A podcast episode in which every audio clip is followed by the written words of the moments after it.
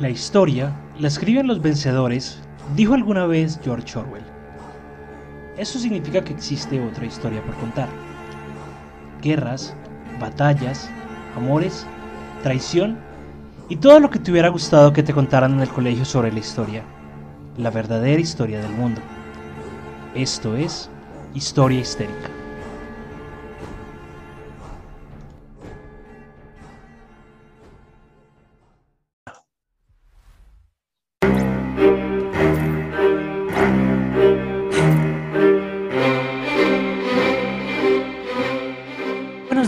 Buenas tardes, buenas noches, dependiendo de cuándo y dónde nos estén escuchando. Bienvenidos a Historia Histérica, el podcast en el que dos amigos que no son historiadores, no somos historiadores, te hablarán de historia como te habría gustado que te la contaran en el colegio y como lo que es, como un chisme. Yo soy Juanse, me pueden encontrar en redes como Calavera Barbada y conmigo está nuevamente Lina, nuestra Valquiria del Valhalla. Linis, ¿cómo vas? ¿Cómo va todo? Muy buenos días, buenas tardes, buenas noches a todas, todos, todes, como se identifiquen ustedes. Bienvenidos a un nuevo capítulo de Historia Histérica. Efectivamente, Juanse, tú ya lo dijiste, pero a mí me gusta siempre recalcarlo, no somos historiadores, somos fanáticos de la historia, que como ustedes cogen un tema, lo investigan y bueno, Aquí lo decimos también a nuestra manera, a nuestra forma, no somos profesores catedráticos ni nada. Somos dos amigos hablando de historia, echando chisme, Juanse. Y ya. Y, eso es todo. Y ya, desde acá también enviarle un saludo a todas las personas que nos escuchan en los diferentes países. Eh, momento duro para el país, momento duro por el tema de la muerte de Taylor. Donde quiera que estés. Duro, duro, golpe duro esta semana, pero Queen lo decía, Taylor era fanático de Queen, entonces show must go on. Y el tema de hoy, como muchos temas en los cuales me he metido e investigado, eh, llegan por casualidad y ya te vas a dar cuenta. Y ese tema me llegó por el episodio que hice con respecto a las religiones. Ok. Entonces ya, ya puedes tener como un poquito el, el calibre que, que vamos a tener. Entonces es un personaje que realmente yo no conocía y muy probablemente tú no lo conozcas. Pero te quiero preguntar. ¿Tú sabes o sabías que en Siberia hay un Jesús? No. Ok. Muy bien. Brujos, chamanes, místicos, todos tienen algo en común. Son charlatanes y estafadores. Y fue así, como en el coliseo de un colegio, un periodista abordó a nuestro protagonista de hoy y le dijo, tengo un papel en mi bolsillo izquierdo con una pregunta. ¿Podrías por favor leerla? A lo cual nuestro personaje respondió, los dones que me fueron dados no son hechos para entretener. Si no quieres creer, no creas. No tengo que probarle nada a nadie. Y esto pasó tan solo dos años después de haber creado la secta, la Iglesia del Último Testamento, donde se autoproclamaba como la reencarnación de Jesús. Este es un personaje como todos estos personajes, es fraudulento, es oscuro, pero es carismático. Tiene un gran carisma y eso hace que la gente llegue a, creer en él y confiar en él. Y tenía un poder de convencimiento, tiene un poder de convencimiento gigantesco es el terror de la iglesia ortodoxa, la cual en algún momento de la iglesia ortodoxa rusa, que en algún momento dijo que él era el enemigo público número uno, a quien excomulgaron. Y este personaje tan raro, tan excéntrico y tan extraño, del que vamos a hablar hoy, se llama Sergei Adoltatevich Torop, o mejor conocido como Visarion, el Jesús ruso. Ok, vale. Eso, esa, esa, esa primera parte de la introducción que dijiste, ¿sabes a qué me recordó? ¿Te acuerdas el capítulo de Houdini? Sí. Donde literalmente Houdini dejó de creer en magos, en o sea, en, en magos no, en, en estos charlatanes. Pero fue porque, o sea, por, una pista, Sí, por algo tan insignificante. Me recuerdo mucho eso. Yo desde mi punto de vista, por supuesto, es algo, es una opinión muy personal y sé que Juan se la comparte también. No creamos en todo lo que nos dicen. No creamos Sí, en o sea, no nada. creamos en... Sí, o sea, siempre creemos como nuestros propios valores, nuestros propios principios también. Y bueno, ya te dejo, ya te dejo comenzar porque si no me extiendo acá. No, dale, dale, no hay lío. Entonces, nos ubicamos en la taiga siberiana, a 1300 metros de altitud, en las profundidades de una montaña. Y acá podríamos encontrarnos con nuestro hombre, con Visarión, el cual siempre iba vestido con una larga vestidura de terciopelo carmesí, con un largo cabello castaño enmarcado con una sonrisa santificada y beatificada, el cual le gustaba sentarse en una cabaña de troncos a predicar. Muy al estilo, muy al estilo Jesús, como lo muestran en las, en las Biblias, ¿no? O en la Biblia. Y para decirlo de manera sencilla, sí, soy Jesucristo. Lo que se prometió tiene que suceder. Y se prometió en Israel hace dos mil años que yo volvería para concluir lo comenzado. Yo soy la palabra viva de Dios Padre. Todo cuanto Él quiere decir lo dice a través de mí. Así empezaba un reportaje sacado del periódico El Tiempo en el año 2002.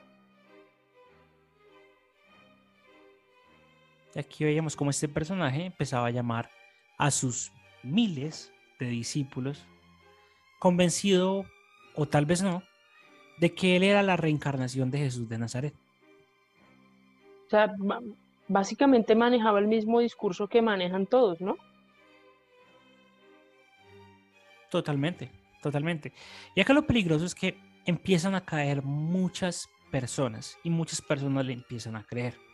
Entonces te voy a ir contando un poquito de la historia en paralelo con el origen de, de Visarión, eh, cómo fue como su ascenso, cómo fue su caída, cuáles eran como las particularidades de esta secta, que spoiler, todavía está vigente.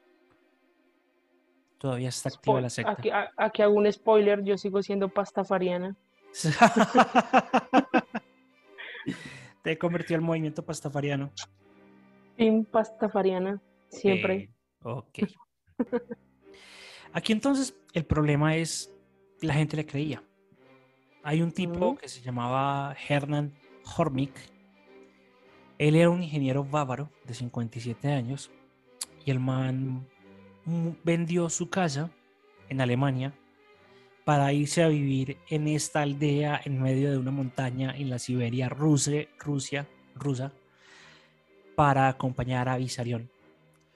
Y las palabras de este man era que cuando conoció a Visarión fue como una descarga eléctrica. Fue, el, fue el primer discípulo, por decirlo así. No, no fue el primer discípulo, pero sí es uno de los tantos que se entrevistan y que dijeron que habían vendido todas las cosas para seguir a este nuevo gran maestro. Ok. Y no por nada, este man le dio por meter el culto en la mitad de la montaña. O sea, está ubicado a 3.700 kilómetros al este de Moscú. Entonces tú llegabas hasta la ciudad de la Siberia meridional de Akavan. Luego te tocaba estar seis horas en carro por carretera destapada prácticamente. Llegabas a una ciénaga.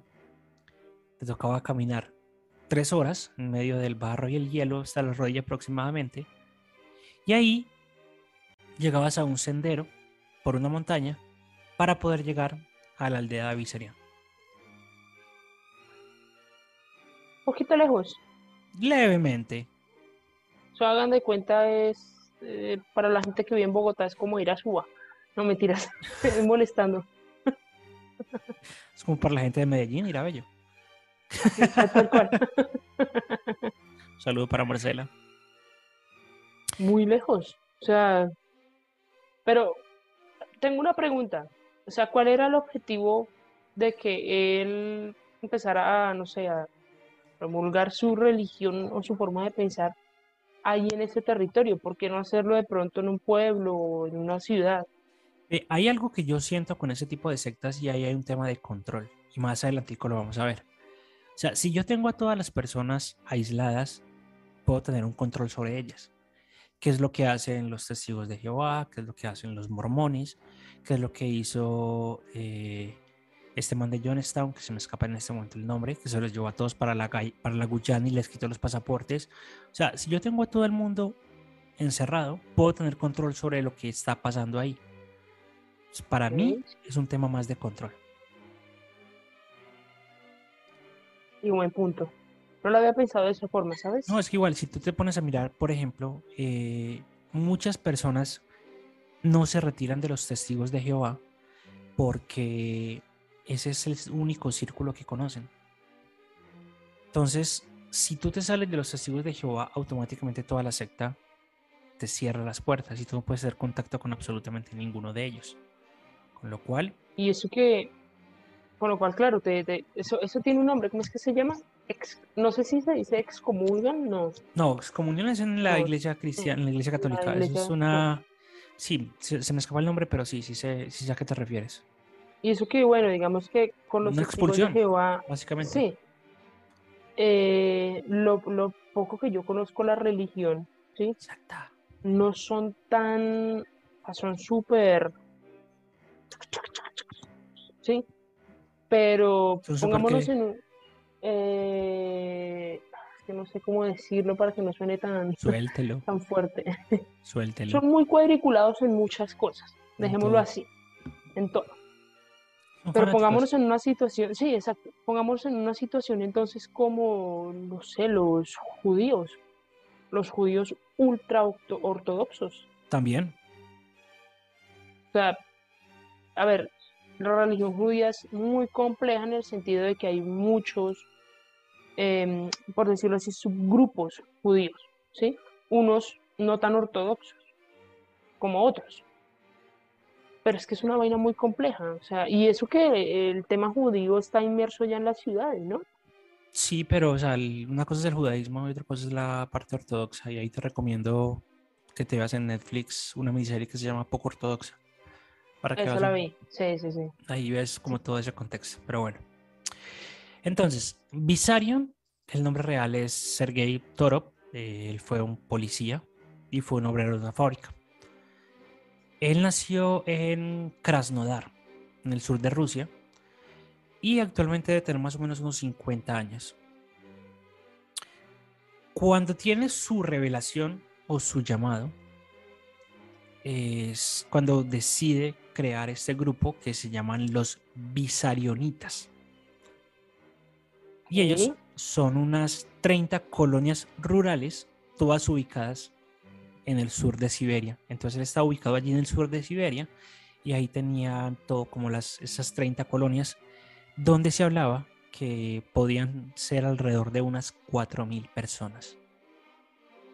Wow, siempre es una cantidad. Es una cantidad medianamente grande. Grande.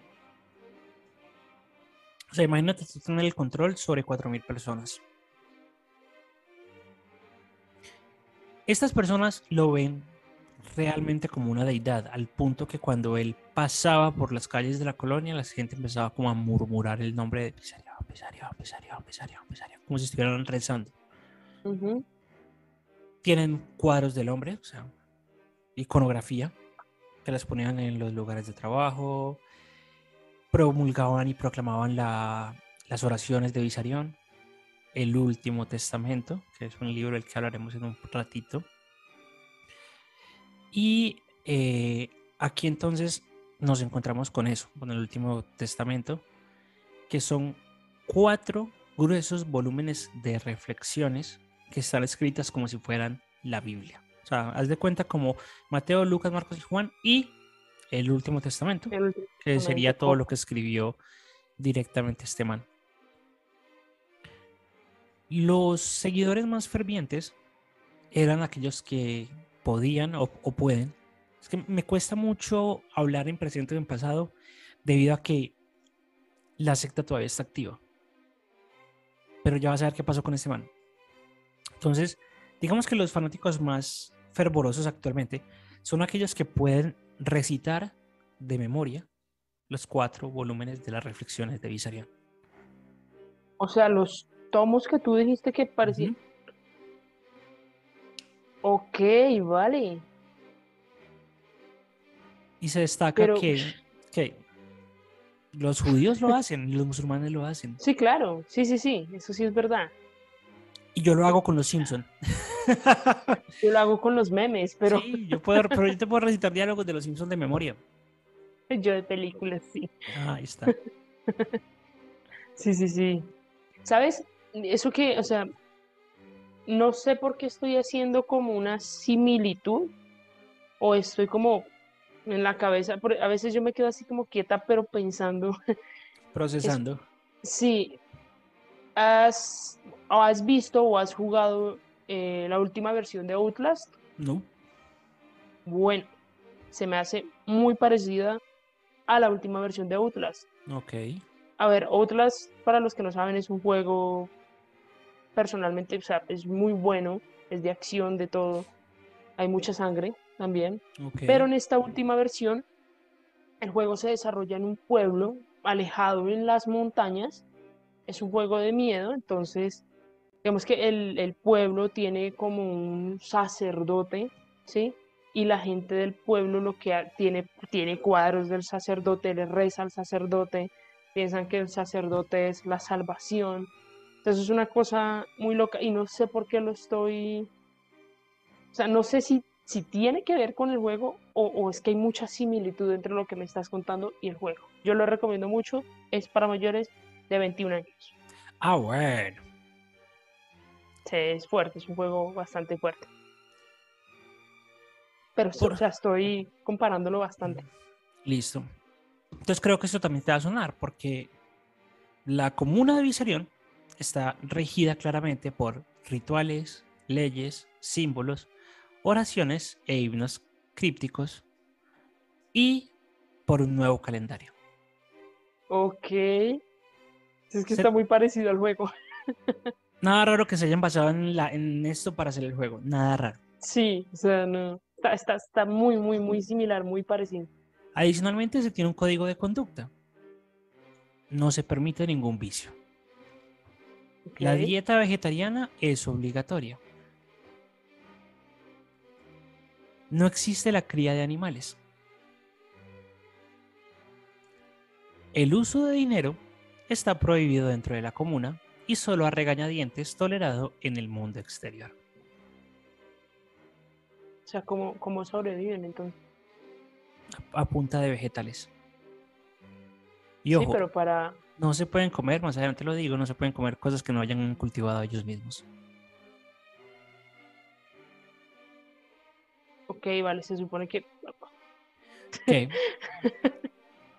no sé, yo tengo entendido que incluso para tú cultivar, a no ser de que sepas dónde están las semillas y todo eso, pues tienes que comprarle algunas semillas para poder cultivar eso que te va a Sí, por eso, pero a regañadientes con el mundo exterior. Pero que yo llegue, por ejemplo, allá donde alguien le diga, Ser Ivanov, ve sí, Ivanov, venga, ¿cuánto vale esa lechuga? Cinco lucas, vale, pague. No, o sea, eso no se puede hacer dentro de la comuna.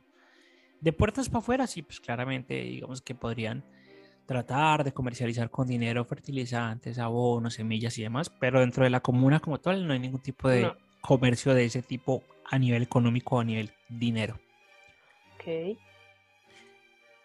No se nos permite fumar, decir palabrotas ni beber. Dice riendo la entusiasmada Larisa, de 28 años y con tres hijos, que llegó de Moscú con su madre cuando tenía 18 años. No se nos permite hacer nada excepto enamorarnos. Ay, qué ternura. O sea, tienen más libertad, literal, tienen como más libertad los Amish que, esta gente. Hasta cierto punto sí. Pero pues no. También los no, O sea, sí, sí, son una cosa. Una cosa. Mm, pero, pero, hay algo muy divertido con los Amish y es que ellos están haciendo mucha plata en este momento. Mucha. Eso sí es verdad. No, pero ¿sabes por qué están haciendo mucha plata? No sé si es por la misma cultura de ellos. No. Es como muchos documentales han, no sé, cómo visto. No, ahí te lo tiro para que, para que te hagas una idea legalizaron la marihuana. Los manes Ok. están emberracados vendiendo marihuana. Y claro, o sea, los Amish, al ser tan orgánicos y tan naturales, tienen toda la potestad de crear un supercultivo, un supercampo de marihuana, que realmente tampoco es que sea tan complejo. Eso sí es verdad. Ok, vea pues. Entre los devotos de Visarión eh, hay músicos, actrices, profesores, médicos, médicos, esto va a ser importante, granjeros rusos, ex coroneles del Ejército Rojo, el ex viceministro de Ferrocarriles de Bielorrusia. Y ellos entonces, ¿qué comían? Me preguntaban. Pues beben la savia de los abedules que talan para hacer sus viviendas, sus herramientas y sus muebles, y se mantienen a punta de bayas, nueces y setas que recogen en el bosque. Arrancan de la fría tundra de Siberia patatas, coles y alcachofas. Cambian artesanías y verduras por trigo y cebada con los pueblos vecinos. Y Visarión, con una sonrisa malévola, decía, en la dureza está la salvación. Ay, lindo. ¿Cómo vende ese discurso de tragedia para... Oh, y se me hace parecido a otro discurso. sí, el pobre es pobre porque quiere. Sí. Si tú no te levantas a las 4 de la mañana y te acuestas a las a la 1 de la mañana, ese guerrero, mejor dicho, esos discursos baratos que nos venden, Mm, Sí, sobre todo aquí en Latinoamérica. Si no saliste de la pandemia con un libro leído, una nueva habilidad adquirida y una mejor persona, no pidiste la pandemia. Eh, En fin. Son frases absurdas. Ahora, O no ese- si- esa del pobre es pobre porque el pobre quiere. es pobre porque quiere. Ahora, no siendo poco, en un pico cercano a la montaña, los creyentes instalaron una campana de 270 kilos. Estos manes malnutridos, deshechos, consiguieron plata para conseguir una campana de 270 kilos. Esta campana suena en el valle tres veces al día. Al oírla, los feligreses se deben arrodillar para rezar. Se dice entonces que la llevaron a pie por 50 kilómetros bajo una lluvia torrencial desde el pueblo en el que se fundió y luego lo hicieron hasta la cumbre de la montaña donde la pusieron. Y así moribundos y con... Ok, vale, no, es que estoy... A ver, están también uniendo cosas de otras religiones. Bueno, todas las religiones. Es un culto a la personalidad, básicamente. Sí, sí, sí, sí, sí. Básicamente. Qué locura. Básicamente. Esto- Estoy como entre, no sé si reírme, porque si me río de pronto va a sonar como, como grosero, pero Ríete. es, es, es, es- esta cultura es la unión de muchas cosas. Sí, es que el man toma aspectos de varias religiones. De varios. Empieza, empieza como un, cherry- un cherry picking de, de cositas que él decía: esto me sirve, esto me sirve, esto me sirve, esto me sirve. Muy similar a otras religiones como la católica, que de hecho ya Cof, cof. hemos hecho varios capítulos con lo del tema de la última cena y todo eso. Sí. Si no, si no lo han visto, pueden ir a ver el capítulo de la historia de las religiones. Es que de por sí, sí, para mí las religiones son un conjunto de otras religiones y otras religiones y otras religiones y así, y así sucesivamente. Entonces, la gente se pasa la vida en el pueblo cosechando, arando, haciendo trincheras, construyendo iglesias, construyendo casas, mientras Visarión está en su casa, en la parte alta de la montaña, pintando y haciendo cuadritos al óleo. Qué rica la vida. Que o sea, está, el man está así. Sí, sí, sí, está ya a la fresca. Y me imagino que parte de lo que cultivan los otros, pues, Obvio, que llegar a él. obvio, obviamente, claro, da. Este man entonces, desde los 18 años, se alistó para cumplir el servicio militar obligatorio en el Ejército Rojo. Y allá le fue bastante bien. O sea, el man en el ejército acabó siendo sargento en obras de construcción.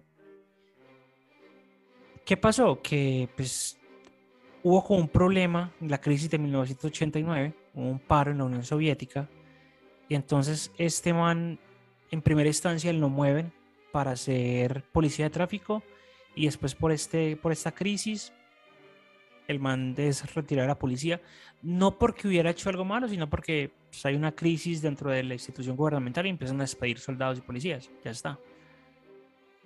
Y aquí entonces eh, es cuando surge el nacimiento de, este man, o sea, la creación de la iglesia del último testamento. Y lo que tú decías hace un ratico, o sea, tiene un sistema de creencias que es un sancocho, literal, de valores judeocristianos, budistas, taoístas y ecologistas. Es una, una mezcla de todo. Exacto. Entonces, man, aprovechando como contactos con la policía y que conocía a mucha gente, se autoproclamó el Jesús, el nuevo Jesús. Y pues mucha gente le empezó a copiar. Lo que, lo que yo decía hace unos capítulos, Juanse, el ser humano siempre necesita creer en algo, o bueno, la mayoría, ¿sí?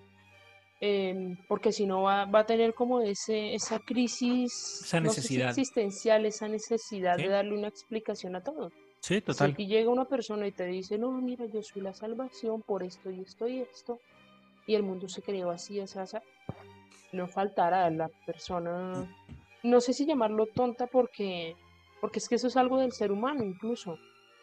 No, no es, no es tonta, o sea, y ahí es algo bastante particular y es que uno respeta a las personas muchas veces y, respeta las creencias, pero por ahí dicen que las creencias son como las vergas. Está bien que todos tengan una, pero no está bien andar mostrándosela a todo el mundo sin, sin su consentimiento. Eso es totalmente cierto. Para la iglesia del Último Testamento, estamos en el año 42 de la nueva era. Antes de Cristo, después de Cristo y la nueva era. Bueno, no es el año 42. Cuando leí el documento estaba en el año 42. Para ellos, la nueva era comienza en el año 1961. ¿Por qué? Porque este año nació Visarion.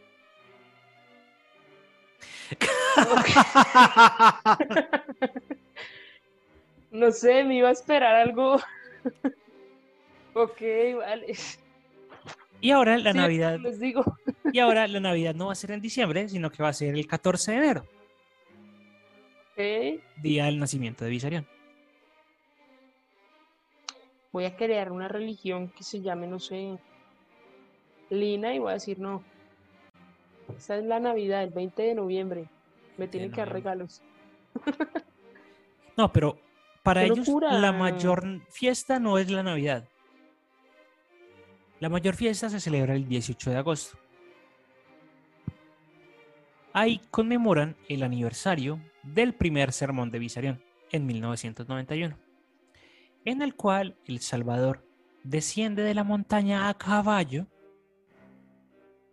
a caballo, para reunirse con miles de feligreses que están en el río que pasa junto a la aldea de, de Petropaulovka que allí está la ciudad del sol, que es como se llama todo este complejo de colonias que adoran a nuestro Dios y Salvador Visarión. ¿Sabes qué estaba pensando también? Digamos que bueno, en estos casos, lo que les digo, la religión, bueno, las religiones, etcétera, em, siento yo que tiene que ver también mucho como con el desconocimiento de la misma gente, ¿no? A ver, según tengo entendido, en Rusia hay muchas partes de Moscú, precisamente por lo extenso del territorio, que aunque hay sitios en donde viven personas, se podría decir que son personas incluso analfabetas precisamente por la lejanía de los lugares, ¿no? Sí, pero mira que este tenía un montón de gente que era profesional a su cargo.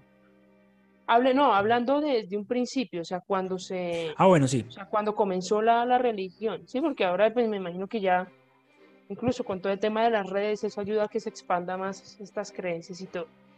Totalmente. Pero me refiero es a eso, o sea, en un principio, Entonces, claro, el man aprovecharía que está lejos, aprovecharía, me imagino que la, la primera comunidad que se encontró y empezó a hablarle ahí pues del tema y todo esto. Es que también hay que mirarlo como por esa parte, ¿no? Siento yo. No sé.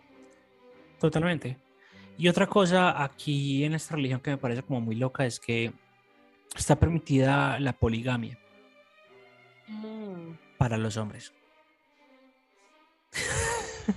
o sea, un hombre, no me puede tener, sorprende. un hombre puede tener varias esposas, pero él no, él es una persona abnegada que solamente tiene una mujer y tiene seis hijos, incluyendo una niña adoptada de una madre soltera de la comuna.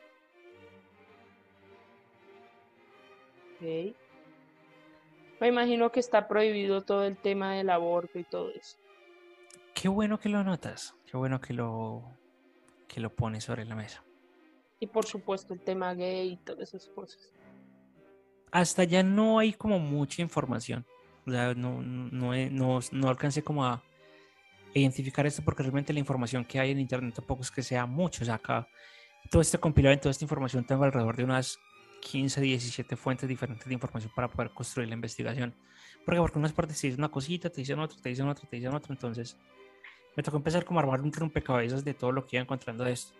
Pero como te decía, llegué a él porque cuando empecé, cuando hice el de, el de las, re- las religiones absurdas en el capítulo anterior, hace ya un par de meses.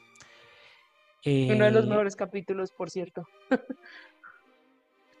No recuerdo si fue un comentario que alguien me hizo por redes o alguien me hizo por WhatsApp que me decía como, parce, ¿por qué no hablaron de Visarión? Como que, ¿qué es eso? Me dijo, ¿no conoce a Visarión? Yo, no.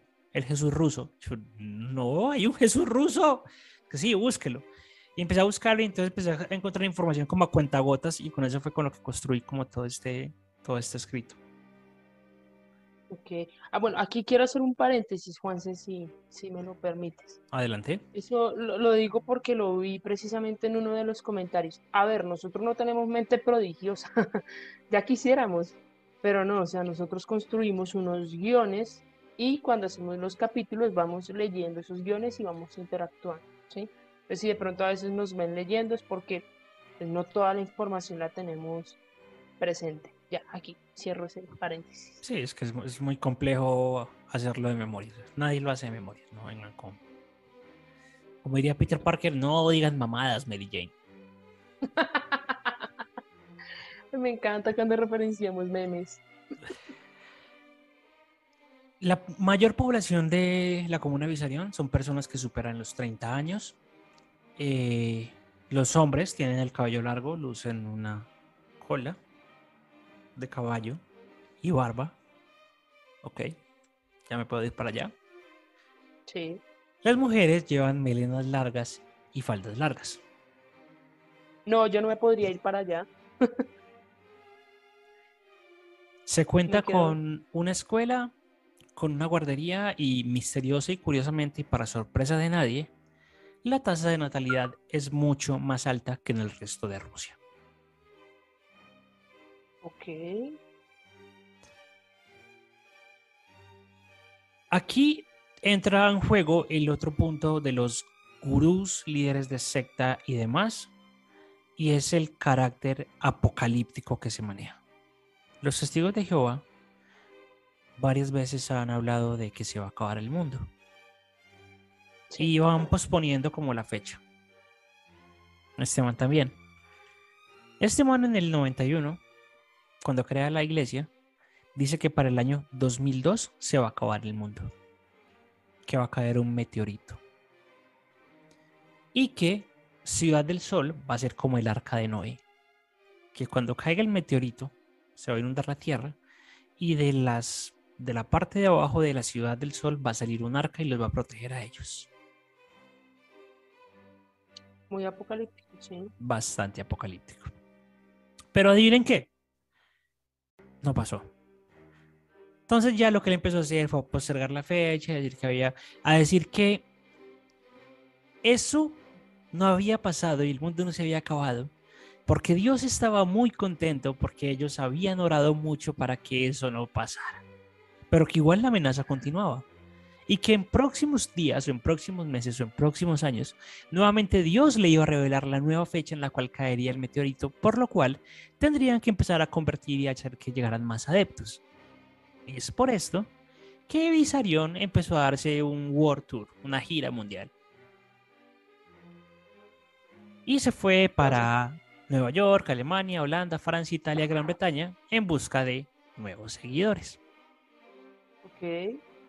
Y entonces ellos dicen como, no, pues que mi iglesia no tiene ingresos regulares. Pues, claramente si tiene a todo el mundo allá, es raro que el man pueda darse esas cosas. O sea, si vos a todo el mundo ahí controlado, pues básicamente lo que, lo que necesitas es que todos los que estén ahí vendan sus cosas y se vayan para donde vos y te den esa plata. Y entonces pues con esa plata viajas. Entonces con esa plata se empieza a acabar, tenés que empezar a buscar nuevos seguidores. Una pirámide por donde lo mires.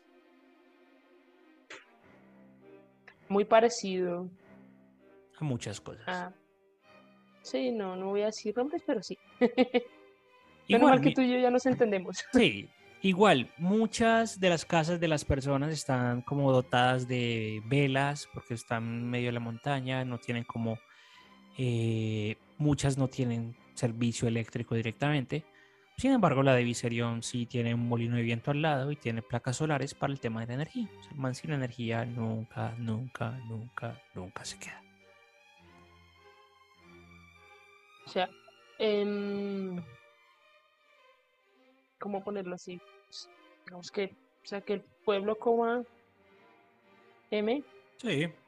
Pero que él esté bien. Que él esté bien, es correcto. Muy parecido al sistema político también. cough, cough.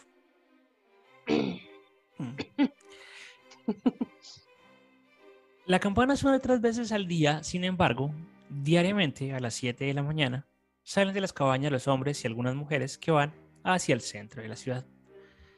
El centro de la ciudad está marcado por un círculo de adobe rodeado de piedras, en medio del cual se alza un ángel tallado en madera con las alas extendidas, coronado por el símbolo de los visorionitas, visorionitas, que es una cruz dentro de un círculo.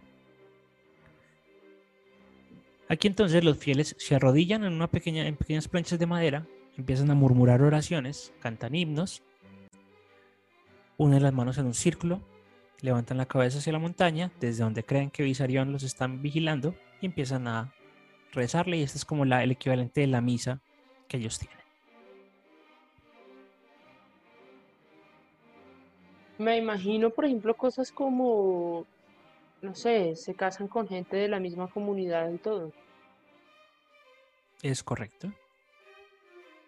Ok. Sería interesante ver es como, como esos rituales, ¿no? Digamos cómo es el tema del matrimonio, cómo es pues cómo se oficializarían las misas, todas esas cositas. Sí, ahora el gran problema que se, que se, que se vino. En septiembre de 2020, llegó un helicóptero a la aldea.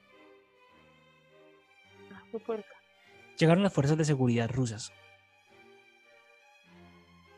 ¿Y eso? Invadieron la ciudad y arrestaron a Visarión y a dos de sus ayudantes. Por cargos de extorsión, abuso físico, abuso mental y violación. Para sorpresa de nadie. ¡Wow! Fingiendo sorpresa. Sí, fijamos, sorpresa. Fijamos sorpresa. Entonces, en YouTube hay un documental que dura más o menos unos 17 minutos, que es de una periodista de la BBC, Natalia Sotova, basada entre los links. Y la vieja se metió como para eh, tratar de identificar por qué, porque por mucho tiempo la secta permaneció como bajo cuerda, por así decirlo. Como oculta. Exacto. Entonces lo que ella quería era como conocer de primera mano todo el tema de la secta, lo que estaba pasando y conocer como las dos caras de los seguidores que veneraban directamente a este man. Se habla entonces y dentro de la entrevista hay un primer acercamiento con una de las seguidoras que se llama Iliana, que en el año 95, cuando cumplió 15 años, conoció a Visarion. Y asegura que apenas vio los ojos azules de Visarion, le empezaron a salir lágrimas de los ojos y que Visarión solamente la abrazaba y sonreía. Mm. Es muy, de verdad, es muy igualito al juego de Out. Es que en serio, entre más me cuentas tú, más recuerdo cómo es el juego. O sea, Tuve miedo, pero nunca lloré. Me sentía en paz. Qué forma de manipulación. Sin embargo, no todas las mujeres fueron manipuladas. Anastasia, una joven que llegó de niña a la Ciudad del Sol, de la mano de sus padres, cuenta que a sus papás le lavaron el cerebro y que apenas ella tuvo oportunidad, se fue, salió corriendo, huyó de, de todo esto. Hizo muy bien. Él es un mentiroso. Nos contaba que iba a llegar el fin del mundo y como no llegó, nos decía que era porque lo habíamos hecho bien. Lo que te decía hace un ratico. Por otra parte, tenemos a Elena, una de las ocho personas que han testificado contra el que se cree la reencarnación de Dios. Y ella manifiesta que la iglesia del Último Testamento engaña a sus seguidores para que entreguen todo su dinero. Y más grave aún, les prohíben tratarse médicamente si están enfermos. Yo sé que, a ver, yo sé que muchos dirán, no, pero es que es obvio, o sea, es tonto, gente tonta y todo. No. Mm, No, veámoslo desde, primero veámoslo desde esa perspectiva en que en serio pueden ser comunidades alejadas, viéndolo de- no desde la gente que tiene dinero, sino desde la gente pues, realmente pobre, ¿sí? Que se dejan engañar muy fácil, que puede pasar muchas cosas, no sé. No, no lo veamos como que hay gente que se deja engañar así de la nada, no, porque son cosas que incluso nos pueden pasar a nosotros mismos. Total. El tema aquí, digamos que, a ver, yo sé que hay cosas que uno dice, pero es que es lógico que pase. El fin del mundo, el tema del fin del mundo, o sea, ya se sabe cómo se va a acabar el mundo. Científicamente ya se sabe. Esas, esas personas de esa comunidad tenían un acceso a una educación o la educación era netamente religiosa. No lo sé, pero muy probablemente la educación sea todo, todo lo hizo Visarion. Volvemos a los Simpson. ¿Quién creó el cielo? Visarion. ¿Quién ha creado la vida? Visarion. ¿Cuántos dos más dos? Visarion. Correcto. Aprobaste. ¿Por qué? Porque claramente a las religiones les sirve y les importa que la gente se mantenga igno- ignorante. Y ojo que es algo que no solamente vemos con esta religión, sino en todas. Mm, Todas, absolutamente todas. Eso, es, eso no, es, no es exclusivamente de esta. Una de las personas que capturan con Visarion se llama Alexander Staroverov. Y el man dice que en Ciudad del Sol él era el secretario de prensa de la comunidad. Secretario de prensa de la comunidad. Encargado de contarle al mundo cómo eran las cosas allá adentro. Y el man dice lo siguiente, dos puntos. Tiene que entender que aunque se nos acuse de prohibir a la gente de hacer cosas, o de obligarles a hacer otras, eso no existe entre nuestra enseñanza. No son imposiciones, son recomendaciones. Ah, tan lindo. Y admite que la gente que ahí se instala dona dinero, claro, pero voluntariamente. Oh, Igual ellos deben entender que nada de lo que hay en Ciudad del Sol es de ellos, ni siquiera las casas en las que viven, son de Visarín. son de Visarion. Ay, qué ternura. Oh, esto es sarcasmo, ¿no? No se lo vayan a tomar. En serio. Igual, capturan a estos manes eh, y la comunidad sigue sin cabeza, porque realmente eh, digamos que ellos tres eran como los líderes, entonces lo que se sabe hasta este momento es que la comunidad está allá, aislada, todavía siguiendo las recomendaciones y el último testamento escrito por Visarion. Pero no tienen ningún tipo de líder en este momento porque se maneja en la cárcel. Ok. a este momento entonces se espera el juicio que se supone se va a celebrar el 15 de abril de este año. Y cuando entraron a la casa de los líderes del culto, perdón, de la secta, encontraron cuchillos, armas, alcohol caro, relojes, joyas de oro, incluida una corona, y cerca de 3 millones de rublos, lo que equivale a más o menos unos 40 mil dólares. Pobrecitos, ¿no? Y la comunidad cultivando sus, sus vegetales. la comunidad sacando popos con las manos. Hágame el favor, o sea. Es que eso se, eso se, se, se, o sea, se ve a simple vista. Totalmente. Totalmente. O sea, este man se encargó de crear lo que me decías hace un rato. ¿Por qué se lo lleva para allá? Sencillo. Estos, estos manes lograron crear un estado dentro de un estado. Entonces tenían su propio sistema tributario, tenían sus propias normativas, tenían su propio sistema de seguridad.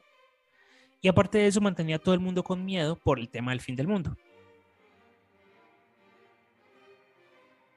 Muy a lo muy a la época antigua también. Claro, donde mataba la religión. Totalmente. Igual el man dice que todo lo que le están diciendo son mentiras. Que es culpa de las víctimas. Que aparte de eso se lo están inventando porque él nunca vio a ninguna de ellas. No solo estoy completamente en desacuerdo con los cargos, incluso niego completamente los detalles que allí se mencionan. Esto es increíble. muy parecido a lo que hacen otras religiones también. Cuando salen las víctimas así, dicen no. Y ah. Durante todo el tiempo que ha estado la, la secta allá metida, sí, son unos conejos porque no tienen más para hacer que tener sexo. Pero al mismo tiempo, todo, empezó como a surgir y todo explotó básicamente por muchas denuncias de fallecimientos de bebés durante el parto. ¿Por qué? Porque se hablaba de que como los miembros no podían recibir atención médica, los bebés se morían en el parto. Claro. Igual, si el creyente no necesita ser curado y nada ayudará al incrédulo.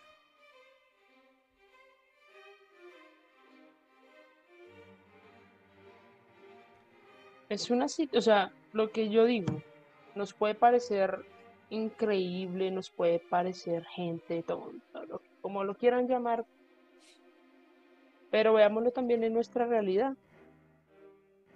Hay muchas religiones que son así y que son abiertamente conocidas y personas que pertenecen a esa religión, etc.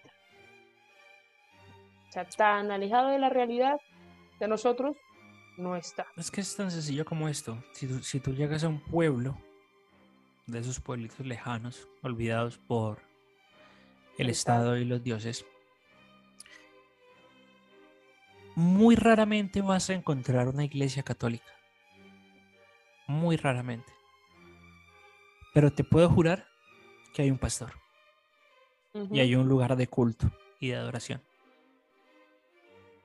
Pero es precisamente por eso también, porque el ser humano busca esa necesidad de como llenar ese vacío, como de esa creencia, ¿sí? Y de hecho eso es, eso es un tema que se toca mucho en la filosofía.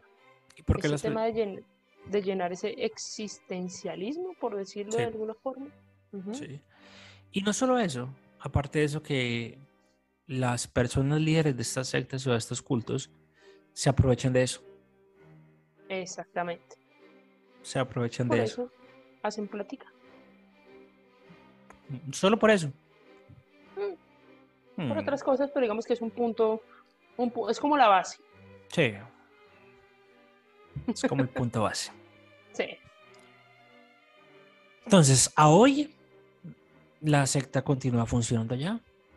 Visarion está encarcelado esperando el juicio. Igual, todos sabemos cómo terminan los juicios de los hijos de Dios. Entonces, crucemos deditos para que este man termine también azotado y clavado en una cruz. Es lo menos que se merece.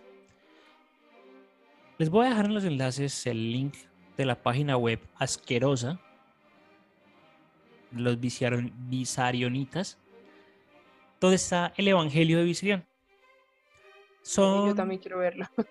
Son 141 páginas donde se habla de toda la doctrina y está en inglés, ruso y chino. 141 páginas. Imagínate tú aprenderte 141 páginas donde se habla del fin del mundo. Una delicia. De memoria. Pero bueno, esperemos que Visarion muera crucificado prontamente. Es lo que más anhelo. Todo ese tipo de personas deberían morirse. Porque no le hacen bien absolutamente a nadie. Y no, no es que seamos ni resentidos ni nada de eso como, como muchas personas de pronto pueden decirlo, pero una persona que le haga tanto daño a otra, daño físico y mental, desde mi punto de vista, incluso la muerte es una salida rápida. ¿Estás proponiendo que volvamos a la época donde hacían el castillo, el castigo de la el castigo chino en el cual pelaban a las personas por partes? ¿Le quitaban toda la piel por partes? Digamos que para violaciones de niños y violaciones de personas en general, pues digamos que el violador podía ser. aquí, estoy, aquí van a ver mi lado bélico. no, estoy muy de acuerdo contigo. O sea, ese tipo de personas no, deberían vivir. Sí, no. De hecho, no, estoy de, no estoy de acuerdo con la pena de muerte, pero sí hay otros métodos que yo aprobaría como temas de castración química y demás. Sí, castigos un poquito más físicos. ¿Por qué no está de acuerdo con la pena de muerte?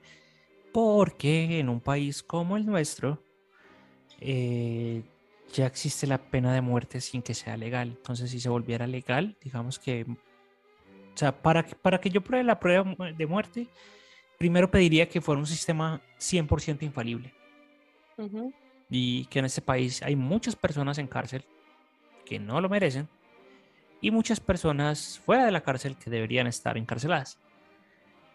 Teniendo como base esos dos factores, sería muy complejo garantizar que la pena de muerte se va a aplicar cuando se debería aplicar. Entonces, por eso no estoy de acuerdo del todo con esta medida en Colombia en otros países con un sistema de, de justicia un poquito más, un poquito menos inútil, se podría estudiar un poquito. Un poquito nomás. Levemente. y bueno, desde mi punto de vista es porque de verdad pienso que la muerte es una salida fácil para las personas que, que son capaces de hacerle daño a los niños, a hombres y a mujeres, a personas inocentes en general. También estamos de acuerdo. También estamos de acuerdo. Linis, ¿algo más para agregar en este super episodio de hoy con este personaje tan extraño? Lo primero y lo que he dicho en casi todo el capítulo de verdad se parece mucho a la segunda versión de Outlast. Yo lo recomiendo. Em, segundo, por supuesto que no es un tema alejado de la realidad. Lo vemos en no solamente en las religiones, lo vemos en la política, en todo. Totalmente. Y tercero, que de verdad si ustedes tienen la posibilidad de ver un poco más allá, fuera de sus creencias o su religión, hagan. No estoy diciendo que dejen sus creencias o su religión, no, usted puede ser religioso o lo que sea. Pero hay cositas de las religiones en general, como ese tema del fin del mundo, que ya está comprobado científicamente cómo se va a acabar el mundo. sin buscarle una explicación, no sé, Dios va a venir a la tierra y nos va a matar a todos. No. O sea, hay cosas que hay que ser lógicos. Y nosotros ahorita tenemos muchas herramientas para eso. Entonces, es una invitación a que investiguen, a que estudien. No quiero decir la palabra, pero la, la frase, pero a que estudien. Lean. Lean. Lean. Investiguen. No crean nada. Duden de todo. Cuestionen todo. Cuestionar no está mal. Y siempre que vean algún tipo de noticia en los medios, sobre todo en esta época, piensen, ¿a quién le conviene esa noticia? Exactamente. Y de paso estudien algunos temas de comunicación. Yo sé que suena un poco raro, pero temas como la, la aguja metódica, todo eso nos sirve también para entender cómo, no solamente los medios, sino cómo este tipo de cosas de verdad llegan a nuestra vida y se pueden meter en nuestra vida y cómo lo hacen y todos. Muchos temas de, de, de comunicación social en general que nos sirve para entender todo esto, toda esta situación, o todas estas cositas. Y bueno. Y a todos los que llegaron hasta acá, muchas gracias por escucharnos. Recuerden que estamos en YouTube. Suscríbanse al canal, denle a la campanita, déjenos los comentarios, cuéntenos qué tema les gustaría que tratáramos.